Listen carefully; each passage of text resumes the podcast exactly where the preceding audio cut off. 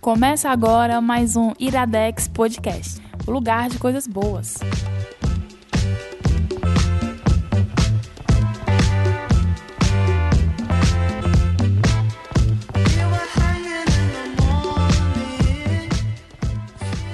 Está começando mais um Iradex Podcast.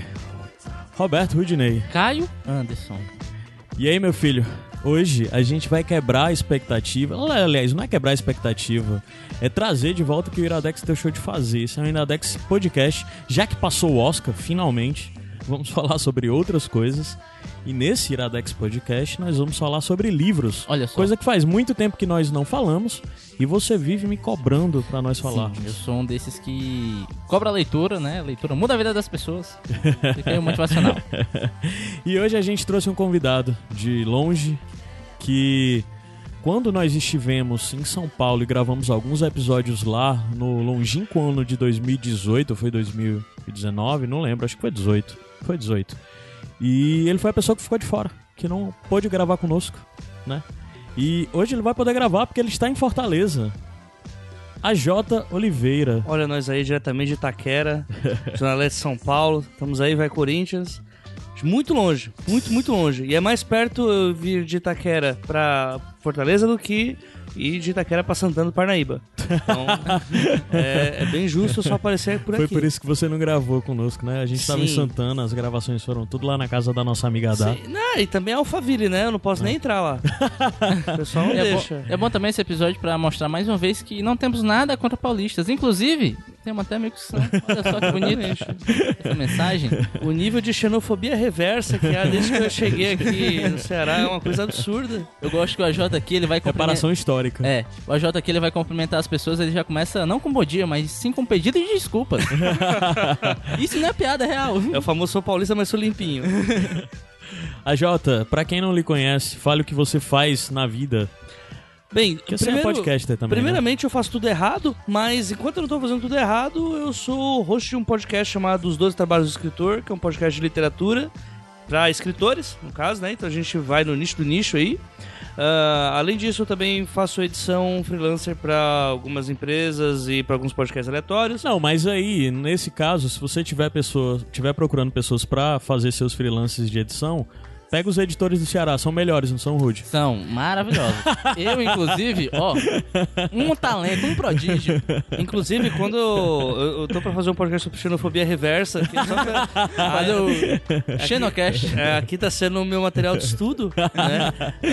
Mas, nas horas vagas eu também tô editando Pergunte às Damas, que é um podcast também sobre literatura para escritores, só que com duas editoras da editora Dame Blanche. E também faço participações esporádicas no 30 Minutos, que hoje é o maior podcast de literatura do Brasil. Então, assim, a gente lê? A gente lê? Não, a gente não lê. Ninguém que fala de livro lê. Mas a gente gosta de falar de livro porque a gente gosta de cagar regra e falar para as pessoas o que elas têm que ler. E é por isso que eu tô aqui hoje, gente. Olha aí, ó. Olha só. É tudo conectado, foi tudo pensado, ó. Há meses atrás, quando a Jota disse, eu vou pra Fortaleza. É isso aí. A Jota, Diga lá no mas diga pras pessoas que estão aqui, a gente sempre tem que ser bairrista e falar muito bem da nossa cidade, falar muito bem do nosso estado. Então, fale pras pessoas quais são suas impressões sobre Fortaleza. Ah, tá. Pensei que você ia fa- querer falar sobre São Paulo, porque assim, só tem, uma, só tem uma, um povo que odeia mais São Paulo que o carioca, que é o próprio paulista.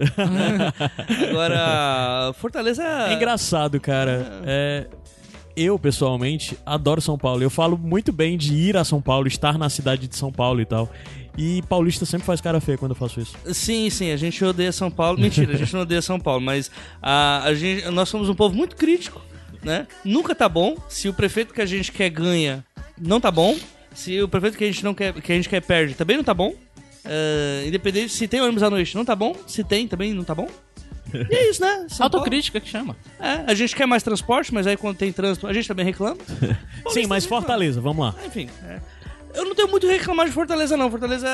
Então, eu já- a ideia era que você não reclamasse de fato. Ah, era não é- que você falasse positivamente. Ah, a gente não vai fazer um nós contra eles? não, não. não. Não, então tá bom. Então, aqui é a cidade de quem votou certo mesmo, né? A cidade deu certo, né? Ah, Como você se sente estando em terras progressistas? Ah, é maravilhoso, é maravilhoso. Eu posso falar coisas sem ter olhares feios pra É, mim. é. Coisa que quando as pessoas de Fortaleza vão pra lá pro São Paulo, é sempre um cuidado a se Sim. tomar. Sim. né? Inclusive, fica aí de quando tava o IPJ falando mal de João Dória e num restaurante granfino lá. E, bem, você já deve imaginar a cara que os dois empresários da mesa do lado fizeram pra gente. Mas Fortaleza tá sendo uma experiência muito legal. O primeiro dia foi triste porque eu tive uma hora de sono sem ventilador, então eu já cheguei no very hard aqui, né? O- Sim. E aí, quando, mas quando a gente. E o chuveiro foi tomar banho no. Você tá hospedado na casa da Lu e foi tomar banho lá, esperando água quente, não, água gelada. Não, mas essa foi a parte boa, né? É. Porque quando você tá no inferno, tem sempre ali um. Você concorda que chuveiro quente em Fortaleza é luxo? Totalmente. Totalmente. É supérfluo, né? Só ostentação. Só pra dizer, Não, olha, É. não, é, Às vezes é a pessoa que já tá habituada, porque morou fora e tal, mas quem morou a vida inteira aqui em Fortaleza, eu acho estranho, sabe? Cada um com sua vida, com seus Vou jogar? mas Vou jogar. Estranho. banhozinho geladinho aqui em Fortaleza, bom demais pra, pra compensar esse calor, Tá gente. doido, mano. Cara, chuveiro quente em Fortaleza é tipo geladeira no Ártico. Não faz o menor sentido. Olha aí, ó. não Perfeito. faz sentido. Sensato. Eu, eu, eu realmente eu, eu queria deixar claro assim que é, o calor ele é amedrontador, ele é absurdo, mas com dois dias eu acho que eu me adaptei. Eu É? acho. Eu- agora há pouco o Rudinei chegou aqui e falou que tava um calor insuportável. Eu não estou com calor. Olha, Olha aí, só. Está cara. tudo bem. Olha aí. Mas é porque eu não sou de Fortaleza, eu sou de Pacatuba. Em Pacatuba, às vezes, onde eu moro, eu moro longe da serra, às vezes ele, a gente copia o centro. É, eu não Ele pude ir fica lá. com um climazinho show de bola ali e tal, friozinho, tava todo enroladinho de vir pra cá. Eu saí do metrô, eu senti um tapa na minha cara. Falei, caralho, velho. é E hoje não Para. tá tão quente. Hoje tá 29 graus aqui em Fortaleza. A beleza, gente, né? esses dias, os dias anteriores, tá em média de 32, assim, então. É putaria. Ó, Hoje tá essa foi a boa. parte mais difícil de acostumar. Quando você tá no. Todos os carros aqui em Fortaleza têm ar-condicionado. Sim. Todos sim. eles andam de vidro fechado e ar-condicionado no talo. É. E aí quando você sai, é aquela bufa de mormaço na sua cara, assim que você pensa, "Ah, por que, que o ar tá grosso assim? Por que, que tá difícil de respirar? Né? Ah, inclusive, acho que vale até uma, uma micro história aqui, que Renan, que foi me buscar no aeroporto, Sim. né? E Renan falou, não, macho, me- me- aqui você tem que estar no primeiro andar, vai lá pro térreo que eu te busco lá. É. Beleza, desci uma, falei, bem, estou no térreo, né? Não eram três andares, só que eu achava que onde eu tava já era a temperatura de Fortaleza. Falei, bem, não tá tão calor assim. tá ruim? Tá. Mas isso era o ar-condicionado. e aí, na primeira saída, que foi a- a- o primeiro mormaço é inesquecível. É inesquecível.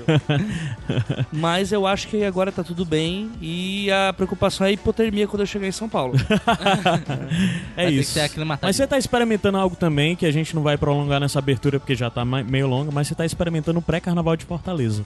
E se você, algum momento na vida, quiser vir a Fortaleza, eu recomendo fortemente que você conheça o pré-carnaval da nossa cidade. A Jota teve seu primeiro dia hoje, vai ter o segundo. Aliás, o primeiro dia ontem, vai ter o segundo dia já já, depois que acabar essa gravação, e ainda vai ter um terceiro dia no amanhã. Caso domingo. sobreviva, sim. É isso, conheçam Fortaleza, conheçam o pré-carnaval. E calor é bom, gente. É legal. É, É, interessante. É, é, é, há há controvérsias, mas assim, depois que acostuma é lindo, gente. Pode vir, pode vir, O povo Fortaleza é abraça. bonito, o povo é receptivo, praia é bonita, comida boa. É tudo mais barato do que Gente, hoje as na, terras de sudeste. hoje na praia eu comprei três cervejas. Se você for menor de 18, não beba, mas Ou beba, se é, quiser, não tava- eu tava com três cervejas e eu ia abrir ainda a última, tava tomando a segunda. O cara que vendeu a cerveja, ele passou de novo por mim. Quer mais? Eu Falei, não, não tomei nem essa. Ele falou, então me dá essa aqui pra eu pôr no meu, no, no meu, no meu isopor e toma essa que já tá gelada. É, Putz, é isso, caraca, é isso, cara. é isso. A gente, a gente atende bem, Eu, a eu, gente eu trata estou bem. besta, É estou isso. bobo. Mas É é isso, a gente realmente at- atende bem, a gente trata bem. Esses dias eu li uma thread de um motorista de Uber contando histórias que passou no Uber. E assim, eu já fui motorista de Uber, né? E tipo, eu ouvi as coisas e disse, caralho, eu acho que lá é bem mais tenso do que aqui, sabe? Tipo, a galera lá, a gente atende bem quem nos atende e quem nos atende, atende bem, assim, na via de regra, acho Uhum. que é, né? Mas, vamos subir e a gente vai, volta já já pra primeira indicação desse episódio. O que é isso aqui, Roberto Udinei? Iradex Podcast.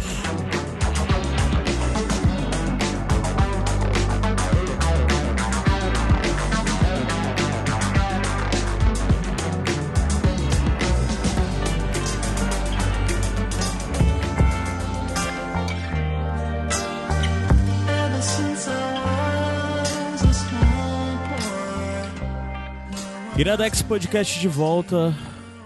Roberto Dinei, você quem começa. A gente vai. A primeira indicação é o livro Todo Dia, a Mesma Noite. A autora Daniela Arbex apresente pra gente sobre o que se trata esse livro.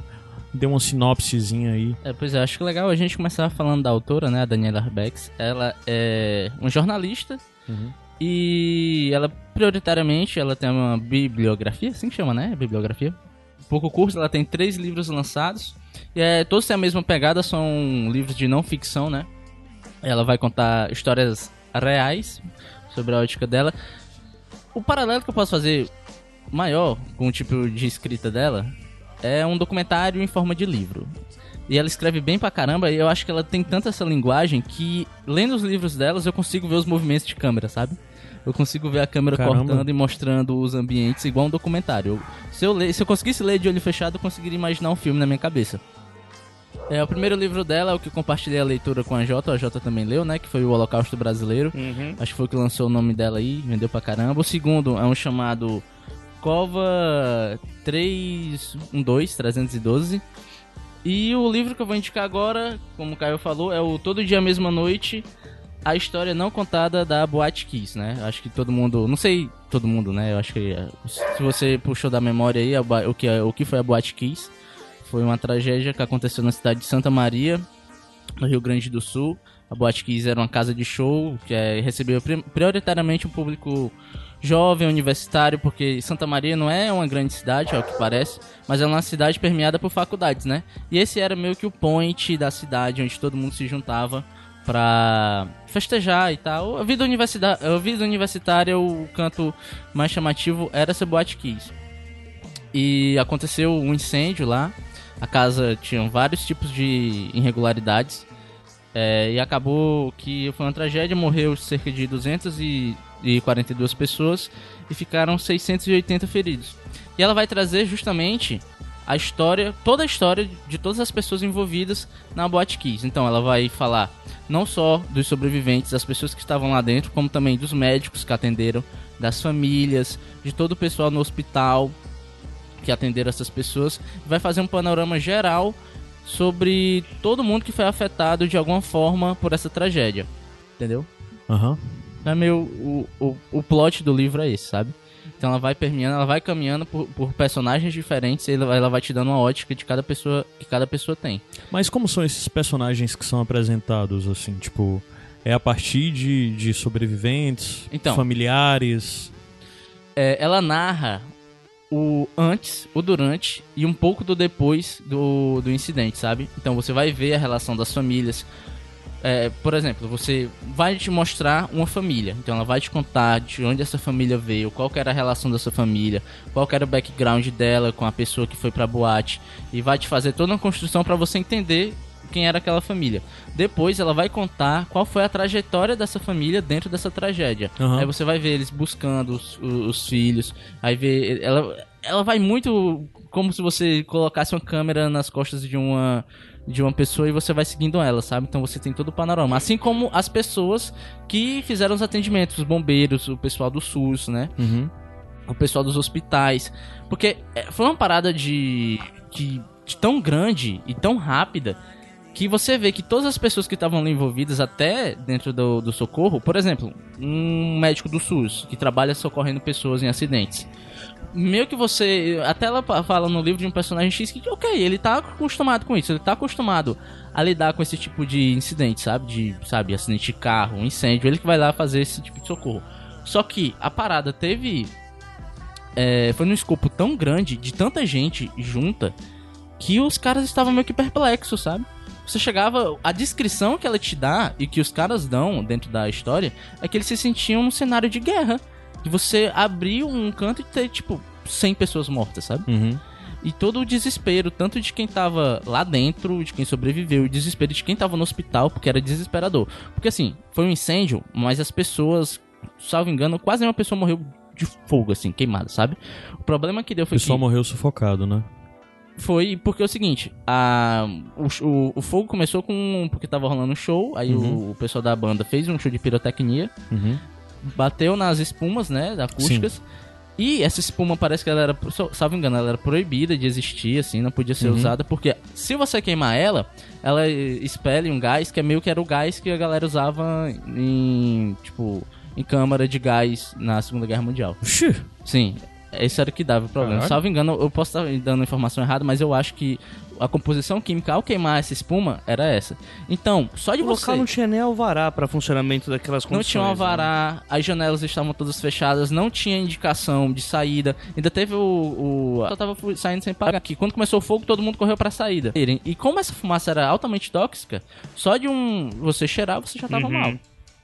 É tanto que várias pessoas que saíram, conseguiram sair e tentaram voltar pra socorrer as pessoas. essa- Essas pessoas quase nenhuma conseguiu sobreviver. Entendeu? Só de ter inalado. E é meio desesperador você ver que, tipo, a galera chegava no hospital consciente, conversando, tranquilo. Do nada começava a ter uma convulsão. E o pulmão começava a parar de funcionar, entendeu? Porque era um. uma- um não era tão rápido assim o efeito, então você ia sentir só lá na frente. E meio que quando pegava, não tinha muito o que fazer, entendeu? E não tinha médico suficiente pra atender todo mundo. Até porque, era, era como eu falei, é uma cidade pequena. Por ser uma cidade pequena, não tinha esse escopo de, de profissionais, né? É tanto que todo mundo que tava de folga correu pra tentar é, salvar a galera. Veio gente de fora, teve ajuda do exército.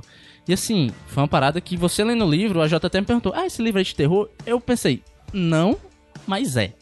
É, eu não. Eu, eu sabia que ela tinha escrito esse livro, já tinha. Ele tá na minha lista de leitura, mas eu não lembrava que era exatamente sobre esse caso. Eu sabia que a Daniela Arbach já tinha feito já esse, esse trabalho.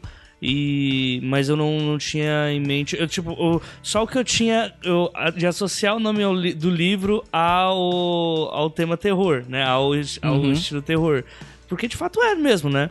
Eu acho que é meio que uma algo recorrente que a Daniela faz em todos os livros dela, né? Ela pega algum a característica dela é pegar um caso jornalístico que existe alguma controvérsia, algo que não foi é, esclarecido exatamente e expor isso em vários pontos de vista para quem tá lendo, né? É o caso que ela faz no Holocausto Brasileiro, né? Que é o o Sanatório de Barbacena, né? Que é o é, é literalmente um, um campo de concentração feito pelo governo de Minas Gerais, né? O Cova 312 é sobre o exército brasileiro perseguindo e torturando um, um militante político É. da, na época da ditadura, né? Desde a época da ditadura, É, se não me tá- engano. o, o foco do livro é ela achar um corpo. Exatamente. Uma pessoa que foi. o- E sumiu. o, e o, da, o caso da Boate Kisa, pra quem conhece ó, pessoas de Santa Maria e tal, é, sabe que é um caso que é. é Sim, falta muita coisa pra se resolver ainda, não se acham culpados, as pessoas não foram presas e meio que ah, pare... tem aquele quê de que há nomes muito fortes por trás disso Uhum. e que não serão culpados, né? Até porque o processo ainda tá rolando, ainda não foi Sim. julgado, não teve nenhuma Sim. decisão ainda. É, eu conheço algumas pessoas de Santa Maria ah, e, tipo,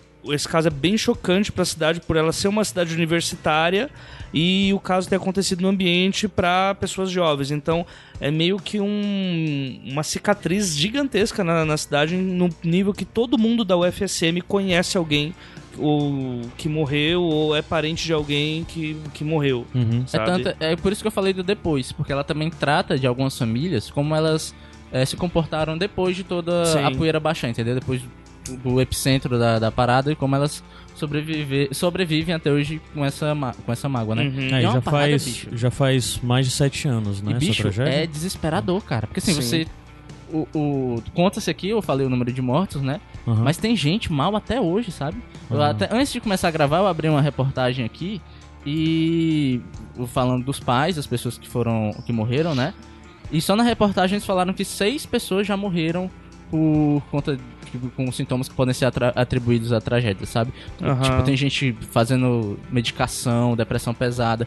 Tem até um caso que ela narra dentro de um livro de uma família que acho que uma, filha morreu. Ela vai narrar a vida da mãe depois que a filha morreu. E, cara, Uhum. é. Sabe? É bem pesado. É de. Sabe? É porque assim. Imagina que se você for pai, for mãe e ler esse livro, vai, vai bater muito mais pesado em você, né? Porque. Sim. Afinal de contas, os relatos são prioritariamente. Apesar de que eu falei, tem relato de médico, de bombeiro, etc. Mas são prioritariamente pais e mães narrando suas histórias é, e narrando as histórias dos seus filhos, né? Então você vê o desespero de cada pai e de cada mãe, cara. Que assim, você saía pra. Todos você percebe, cara, a gente tá indo, vai estar tudo bem, vai estar tudo bem, e você vê a esperança indo diminuindo, diminuindo, Uhum. diminuindo, diminuindo, até chegar um ponto que ela tem a resposta. E aí você não sabe qual é a resposta até chegar no momento. Quando você tem a resposta, é uma parada que te corta, porque você sabe que realmente uma pessoa sentiu aquilo, entende? Aham. Então, assim, é um livro curto, ele tem, sei lá, 180 páginas, eu acho. Mas apesar dele ser um livro curto e da, e da Daniela escrever pra caramba, eu li, tipo, um- eu, eu não li um dia porque eu não quis. Falei, não, Parabéns, viu? Você terminar. conseguiu, porque é denso. Isso que eu ia falar, denso. isso que eu ia falar. Ele pode ser curto, pode ser uma leitura rápida, porque ela escreve muito, mas é um livro muito carregado de emoção. Uhum. Então, assim, o fator de diversão pra você ler esse livro, ele é baixo. Uhum. Porque você vai estar lidando com pessoas passando por uma situação difícil, difícil e lidando com sentimentos muito aflorados e muito desesperadores, sabe? Então é uma leitura que eu recomendo muito, muito, muito, porque é muito bom. É uma história que eu acho que a gente meio que renegou, relegou, né? Claro que pro pessoal que tava lá é, é mais forte, né? Mas pra gente que tava longe, que, acom- que acompanhou só de Ah, longe, esquece, notícia, muitas coisas acontecem. Exatamente. Eu acho que a gente, enquanto país, não dá a devida atenção que a gente Sim. devia dar pra essa, pra essa coisa. É tanto que teve tanta gente fazendo piada, tal e tal. E você vir agora e ver o que essas pessoas passaram e o que elas estão passando Uhum. é de cortar o coração, de verdade, sabe? Rude, é, só tu tinha falado a informação, eu fiz uma rápida busca aqui, eu vou até deixar linkado aí tanto no post como nas notas desse episódio. É uma matéria de 2013, até de um site de notícias gaúcho e tem um trecho que fala: médicos pneumologistas afirmam que o material de baixa qualidade instalado no teto da casa noturna, além de queimar com maior facilidade do que outros mais caros, libera gás cianídrico quando exposto ao fogo, o mesmo utilizado nas câmaras de gás Isso, é. nazistas durante a Segunda Pois Guerra é, Mundial. ela, ela fala isso no livro, eu só não tava lembrando direito, mas Uhum. ela, ela passa por Muita tudo informação. isso. O canal tem informação. Pois é, cara, então é isso, sabe? Assim, eu recomendo, mas recomendo pra você ir com calma, porque é uma parada pesada. Não, e eu acho que é importante esse tipo de livro porque, querendo ou não, existe aquela. ah, os, os passos que a gente tem pós. Os passos do luto, né? Que a gente tem, que você tem que contar a história várias vezes para que essa história deixe de ser um tabu. Né? E quanto mais a gente esconde alguns tipos de história, mais a gente tá estigmatizado a ser caracterizado por aquilo. Eu e o Caio, a gente esse fim de semana tava numa. A gente foi pra um bairro aqui de. do Chega a ser interior ali, ô Caio? Não, não, é aqui mesmo, é o Curió, aqui dentro de Fortaleza. Ah, aqui. onde teve uma há um tempo atrás teve uma chacina a gente tava falando com umas pessoas lá que ah, conversaram com a gente sobre como existe a, a ideia de desmistificar aquele local como sendo um local sangrento por causa de uma chacina violenta que teve lá mais de cinco É, anos. Lá é apontado como, para a população geral de Fortaleza, né, do estado de forma geral, como um bairro violento por causa de uma chacina feita por policiais, né? É, vários jovens foram executados lá e o pessoal acha que lá é um bairro violento, quando na realidade é como periferia de Fortaleza tem suas violências, mas ele não tá na lista de bairros com Sim. maior problema de violência e ele carrega esse estigma. As pessoas associam que lá tem um grau grande de criminalidade, etc. Mas muito por causa dessa chacina que aconteceu lá dentro, não por por questão de criminalidade que Sim. acontece. Então existe um grande preconceito. Então de certa forma falar sobre é pra desmistificar, né? Isso. E aí eu puxei isso porque lá em Santa Maria, pelo menos na última vez que eu fui ao Rio Grande do Sul, o circuito de o circuito literário do Rio Grande do Sul ele roda muito em torno de Santa Maria. Inclusive tem gente que brinca que se Santa Maria sumisse do mapa hoje do Brasil, a gente ia perder o steampunk brasileiro, né? Porque tá todo mundo lá. E existe uma luta constante de todos os professores universitários lá e até das pessoas mesmo que produzem lá por Santa Maria de colocar uma imagem nova para que se apague um pouco essa ideia da Boate Kiss, que é um assunto que para eles já tá tão ah, saturado e que toda vez que vão vai falar sobre Santa Maria em outros locais se fala sobre Boate Kiss, é, é aquela lembrança mínima, tipo hoje Mariana, que não sabíamos o que era Mariana até acontecer o que aconteceu. E hoje Mariana, ah, Mariana, ah, das avalanches. E existe uma, uma luta para que ah, se coloque Santa Maria como um polo que faz outras coisas também, né? E sendo que tem algumas das universidades mais interessantes, assim, no que se refere à pesquisa acadêmica no Brasil. Então acho que vale muito ler o livro pra gente saber a história, né? Lógico, não apagar a história, mas também entender que a cidade ela, ela não nasceu a partir disso, né? E ela continua depois disso. Acho que é importante esse tipo de caso desse. É, inclusive é uma da- das mensagens do próprio livro, entende? Uhum. Tipo assim, isso aconteceu, mas a vida tem que continuar e não se pode apagar. A gente tem que lembrar, mas não a gente tem que lembrar, mas não pode resumir, resumir só a isso aí, sabe? Tipo, A Uhum. história não se resume a uma tragédia. Pois é. Então é isso. A gente volta já já pra próxima indicação. Vamos subir a música, descer a música e voltamos já já. É já.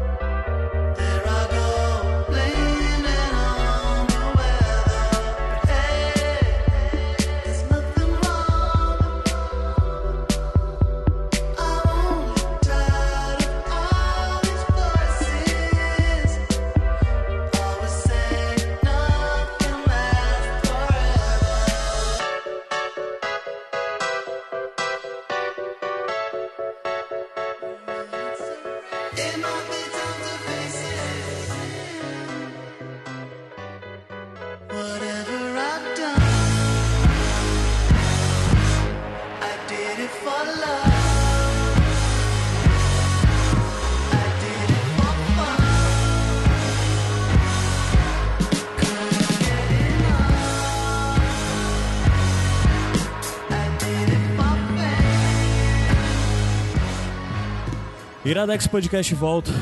Vamos para a segunda indicação. E dessa vez é contigo, a Jota, que vai falar do livro Vermelho, Branco e Sangue Azul.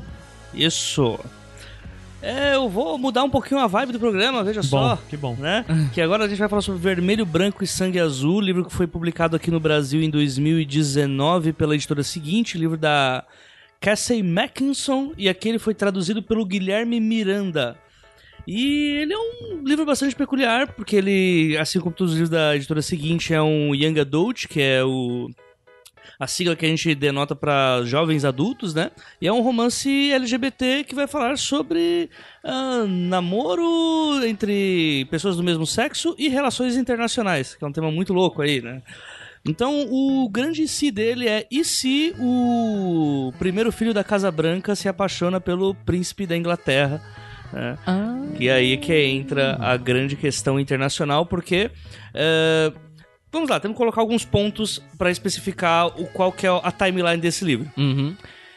O mundo é o nosso, os políticos são os mesmos que, no- que existem no nosso mundo, exceto um, que é o Donald Trump. O Trump não existe nessa timeline. Ufa. Em 2016, a, a primeira presidenta dos Estados Unidos é eleita contra um candidato que eles falam mal, mas eles não dizem quem que é. É, Então quem é eleito é, é, é um- a. Seria uma suposta Hillary Clinton, mas Uhum. não... Ah, então- Não citam os nomes, então. É, a personalidade não é da Hillary Clinton, é Ah. realmente um... É como se a timeline, a partir dali, ela mudasse totalmente. Entendi. Então ali a gente vai E quem ter... é o primeiro-ministro?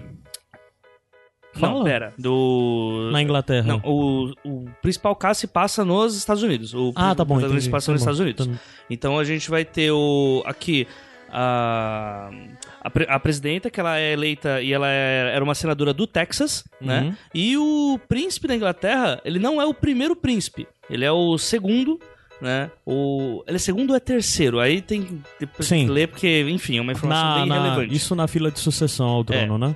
E É uma informação bem irrelevante, na real. Uhum. Mas o ponto é, é, passou 2016, houve uma eleição bastante turbulenta nos Estados Unidos, né? A senadora texana se tornou a presidente dos Estados Unidos e ah, existe ali um trio ternura na Casa Branca que são os dois filhos dela.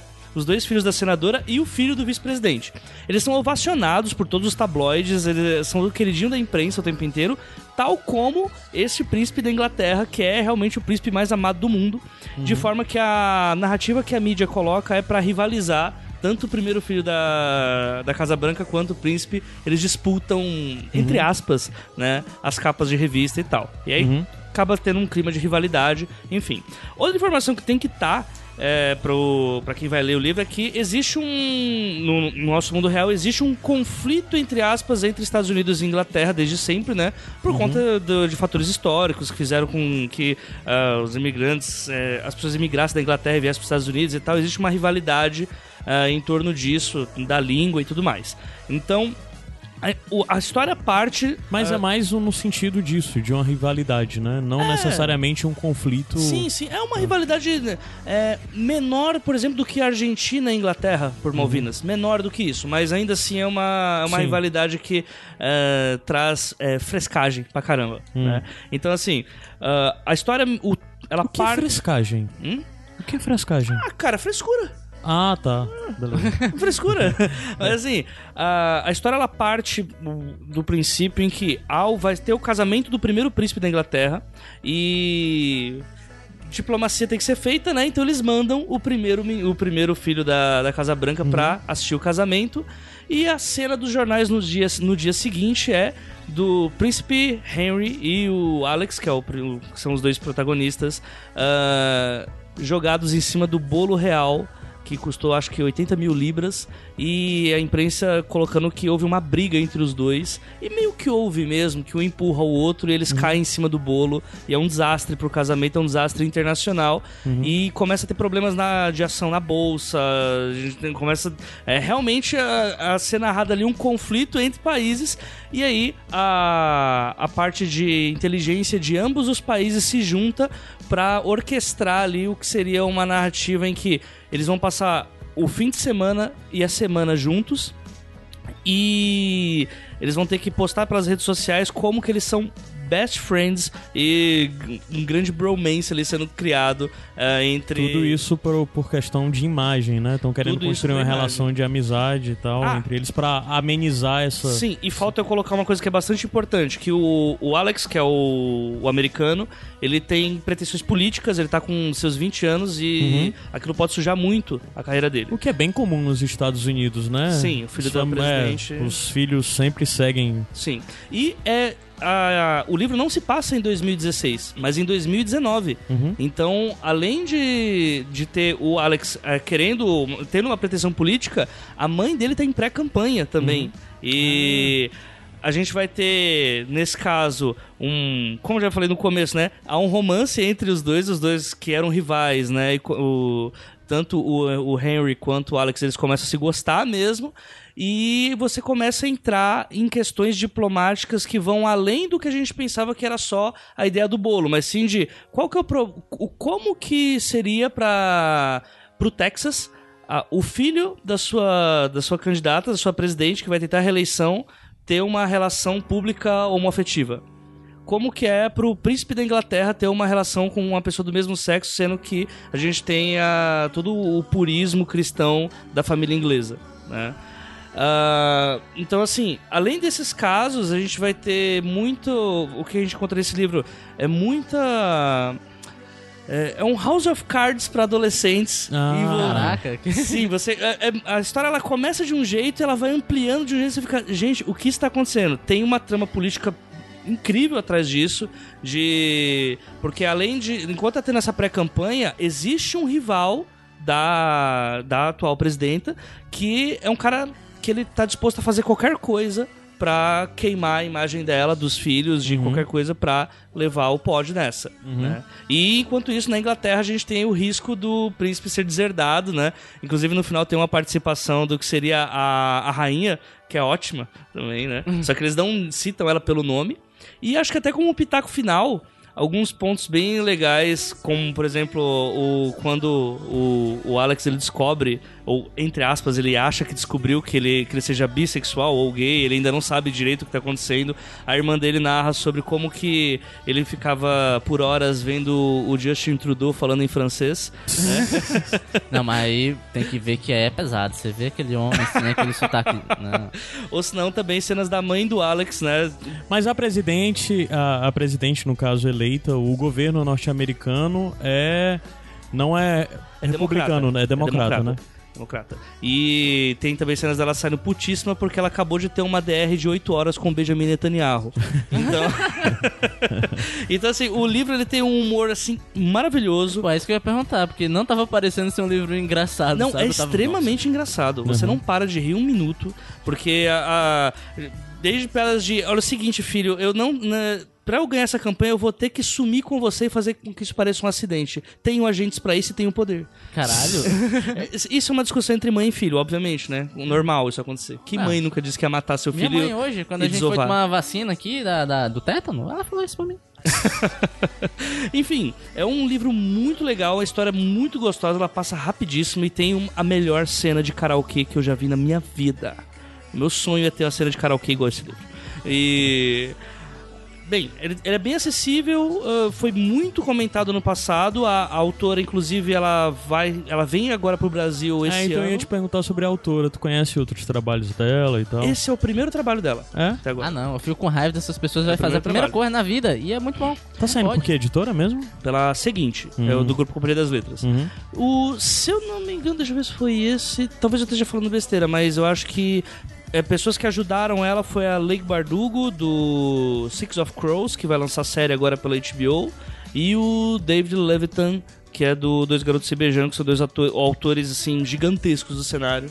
E se eu não me engano, foram eles que betaram também o. Mas o ambos esses atores que tu citou são atores que escrevem sobre os temas estão inclusos coisas Sim. de diversidade assim desse tipo? Sim. Ah. Tanto a Lake Bardugo, nas histórias dela, tem, assim, todas as letrinhas. Uhum. E numa história de ação, que é uma coisa bem mais rara, né? Massa. E o David Levitan é, é praticamente uma bíblia pro, pro jovem LGBT hoje, que é, um, é um livro que vai falar sobre pessoa, é- ele é narrado no ponto de vista de pessoas que morreram pro HIV e narrando a vida de jovens nos tempos atuais, é, de todos os, né, de todas as letrinhas também se relacionando uns com os outros das mais diferentes formas. Uhum. E não cai só no estereótipo do ah, o pai que não aceita, ou senão. Enfim, é um livro que se passa todo, toda a narrativa história em volta de dois garotos tentando bater o recorde de, do beijo, o maior beijo prolongado do mundo. E aí, são esses dois autores que ajudaram ela nessa história. Massa, massa. E, sinceramente, é um livro grande, são umas 400 páginas, mas a história ela voa. O. Isso, o vermelho, branco e sangue azul. É a história Sim. que voa e você vai, com certeza, sair com uns três pontinhos a mais aí de relações internacionais depois que ler. O pessoal tá estudando pra ser. pro. Como é que é? É rir, né? Não, do, do diplomata, como é que chama? O concurso? Ah, o Barão de Rio Branco? É, Instituto. É, Cara, isso tem uma carinha de Netflix, não tem não? De adaptação e coisa assim. Olha, eu não duvido que, que possa ser adaptado rápido, porque esse livro tá bombando demais. assim. ela vem indo pro Brasil fazer o quê? autora? Ela vem pra Flip Pop, o Ah, festival que de da literatura plop, um, plop, né? É o festival de literatura pop da seguinte, que vai acontecer em junho. Se eu não me engano, é nos dias 10, 11 e 12 de junho. E ela vai comparecer. Quem puder comparecer, as entrevistas pela Flip Pop, elas são feitas com a plateia toda com aquele fonezinho que tem a tradução Sim. simultânea. Então, quem quiser comparecer, em breve, acho que já vai ter notícia lá da seguinte, anunciando as vendas e o dia que a autora vai comparecer. Mas vale muito a pena. Massa. Que massa. Fiquei Cuide. instigado. Sim, né? É isso aí. É só isso? É só isso, esse é o meu comentário. Vou tomar esse livro do Eu AJ vou deixar também. linkado também as outras coisas dos outros autores que o AJ citou durante isso, que são as pessoas que. os autores aí que ajudaram ela nessa jornada e que também têm suas obras. Pra você clicar, se você tiver interesse em ter acesso, só pra dizer que se você clicar e for comprar, for pela Amazon, você contribui, a gente ganha as comissãozinhas aí, senta vindo da Amazon, então qualquer coisa, é isso. Ajuda nós aí. E aí, bora lá? Bora. Subir a música, descer, a gente volta já já pra encerrar esse programa nos nossos bônus tracks.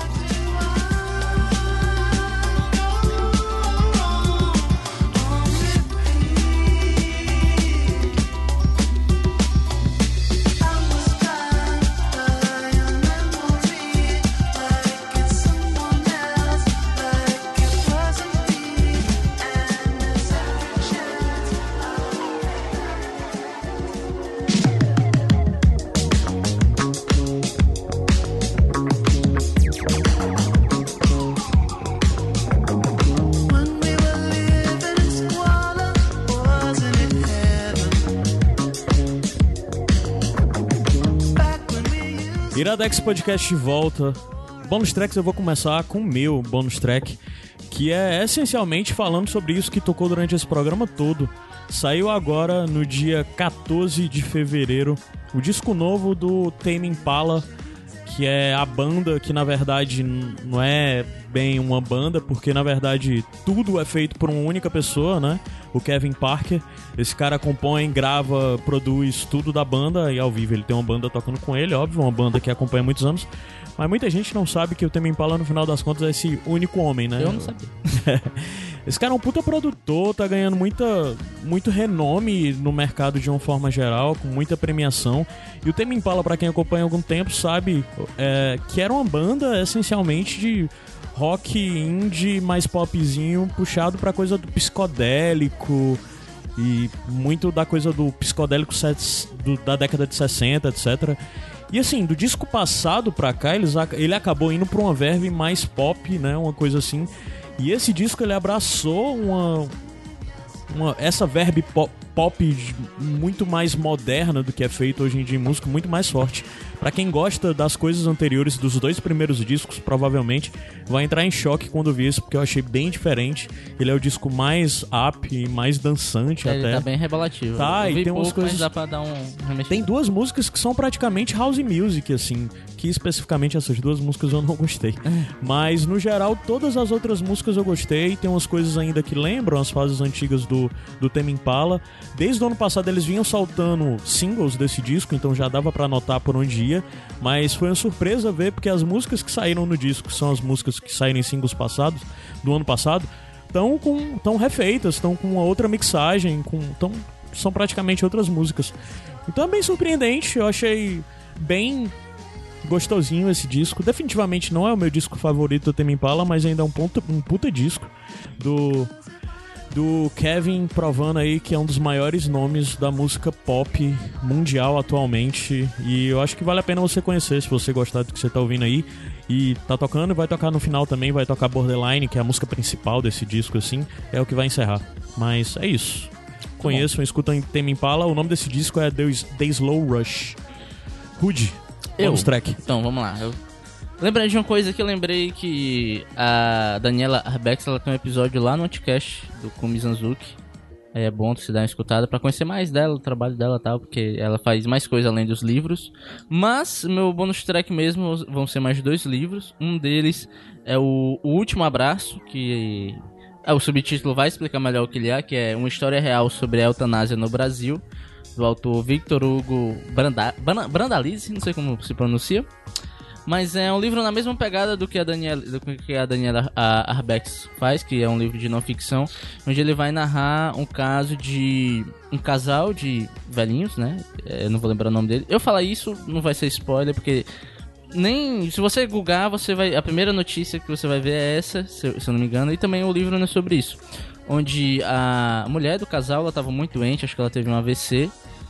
E o marido dela meio que é, pegou uma. O caso é esse, ele pegou uma bomba, se abraçou com ela e explodiu a bomba. Caralho.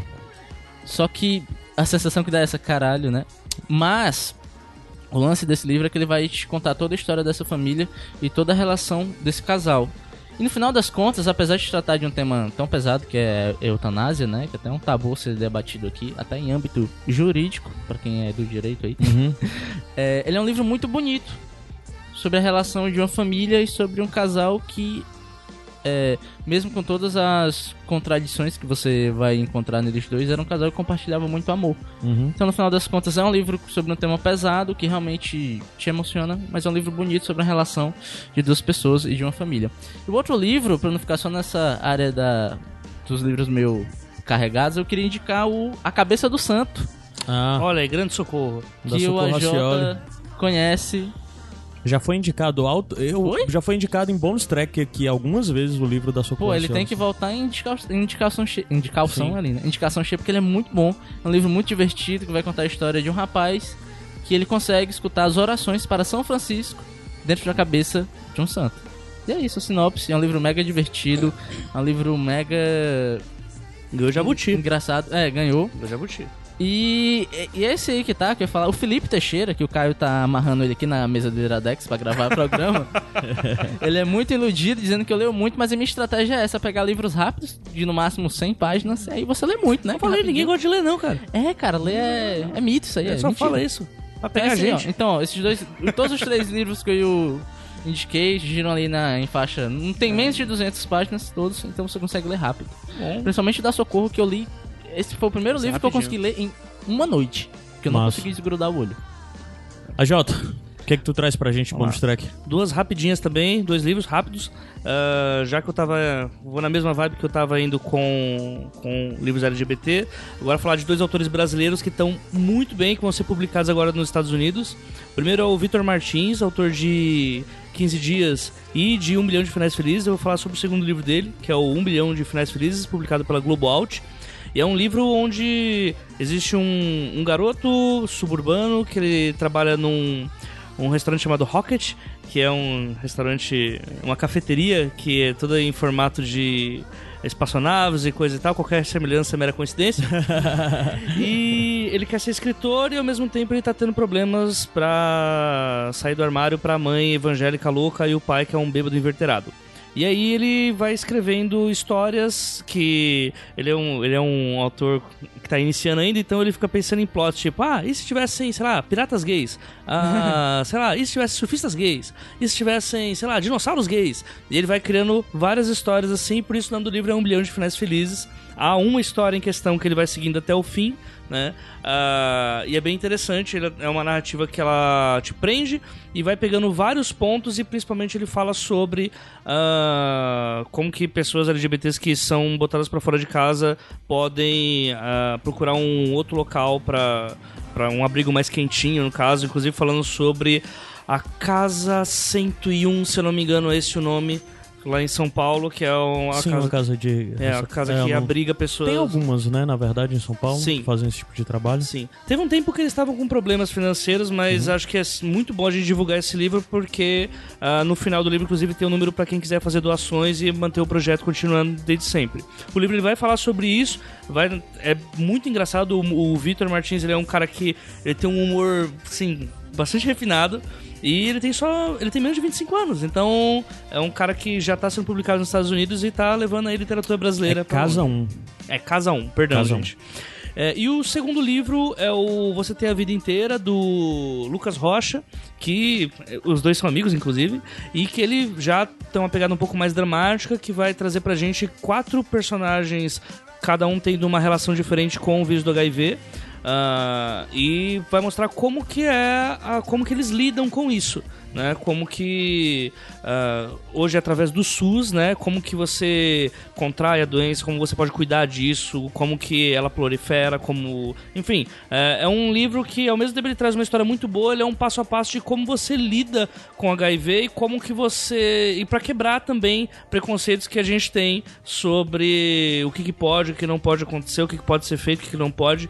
E aparentemente esse livro ele foi para os Estados Unidos como premissa principal porque só no Brasil existe o tratamento para HIV que nós temos, né?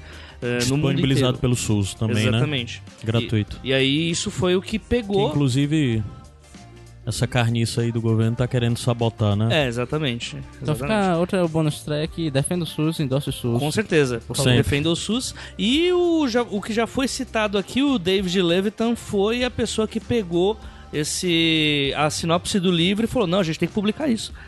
e ele foi quem levou a blurb do livro americano, é do, é do próprio David Levitan. É... Eu tô citando ele aqui várias vezes, ele é um autor assim, renomadíssimo lá nos Estados Unidos quando a gente fala sobre livros LGBTQIA. Então, vale muito a pena. Ele tá. O livro do Lucas Rocha ele tá pela Galera Record e o livro do Vitor Martins, Um Milhão de Finais Felizes, tá pela Globo Out. Repetindo, um é Um Milhão de Finais Felizes e o outro é Você Tem a Vida Inteira. Massa. São duas ótimas indicações aí de Muito bom. autores nacionais. Massa. Seu Jota, muito obrigado pela sua presença. Espero nóis. que tenha sido interessante pra você. Você como ouvinte de longa data do Iradex, aí, de muitos anos atrás. Então, Integrante de, de bandinha, fun- sócio fundador. finado, iniciou a vida de um podcast deixa nesse finado bandinha. Deixa eu morrer em paz, Rudy. Deixa eu morrer em paz. Não precisa zoomar Essa aí é só pra quem conhece bem o bando de Ruma. É só. Do tempo do- passado. É nosso só, quem, é passado. só quem fez gift de galinha já. É isso. Obrigado, Jota. Espero que você volte mais pra Fortaleza. Quando voltar, grava aqui com a gente. Foi ótimo. Abraço. e a gente volta semana que vem. É, semana que vem é carnaval, mas vai sair um Iradex Podcast. Confio. Eita. Tá, pois tá. Tchau, pessoal. Tchau. E até a próxima. Eu fui Caio Eu fui Anderson. Roberto Rudinei. Eu sou a J. Oliveira ainda. Ah, Ah, diferente.